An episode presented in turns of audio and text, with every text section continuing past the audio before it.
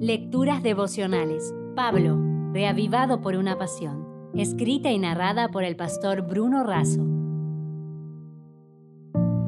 Hoy es 23 de agosto, el primogénito. En Colosenses 1.15 leemos, Cristo es la imagen del Dios invisible, el primogénito de toda creación. Ser un primogénito implica no solo ser el primer hijo, sino también la superioridad en rango o fortaleza. Entre los antiguos hebreos, el primogénito tenía derechos, deberes y bendiciones especiales.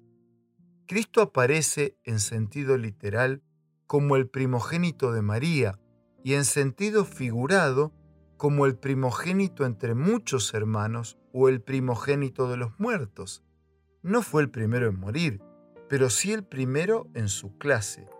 Tiene un sentido de preeminencia. Al ser llamado el primogénito de toda creación, se destaca su superioridad sobre todos los seres creados. Algunos interpretan que fue el primer ser creado, otros dicen que Él creó todas las cosas y por Él todas las otras cosas fueron creadas. El mismo Pablo lo explica como para no dar lugar a malentendidos. El creador de todo no puede ser al mismo tiempo una criatura. Una criatura no puede ser el creador. Cristo no es una emanación ni la más exaltada de las criaturas. Pablo dice que es la imagen del Dios invisible. Es Dios revelado y manifestado ante los hombres. Cuando Cristo es llamado el primogénito, el término no se refiere a un momento cronológico, más bien enfatiza un sentido de importancia o prioridad. En la cultura hebrea, el primogénito recibía los privilegios familiares. De este modo, Jesús, como el primogénito entre los hombres, rescató todos los privilegios que el hombre había perdido. Se convirtió en el nuevo Adán, el nuevo primogénito o cabeza de la raza humana. Ser primogénito de toda la creación es ejercer el gobierno supremo sobre ella.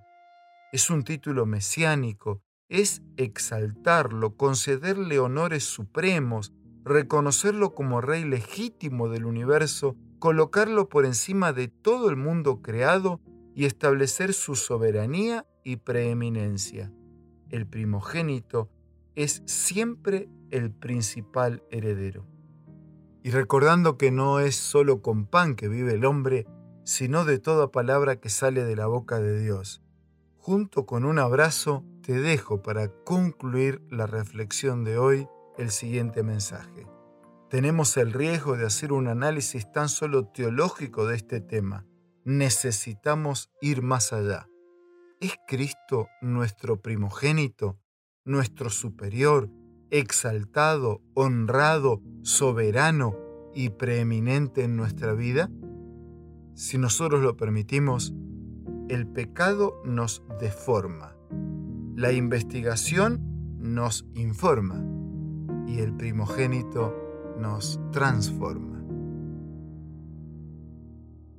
Si desea obtener más materiales como este, ingrese a editorialaces.com.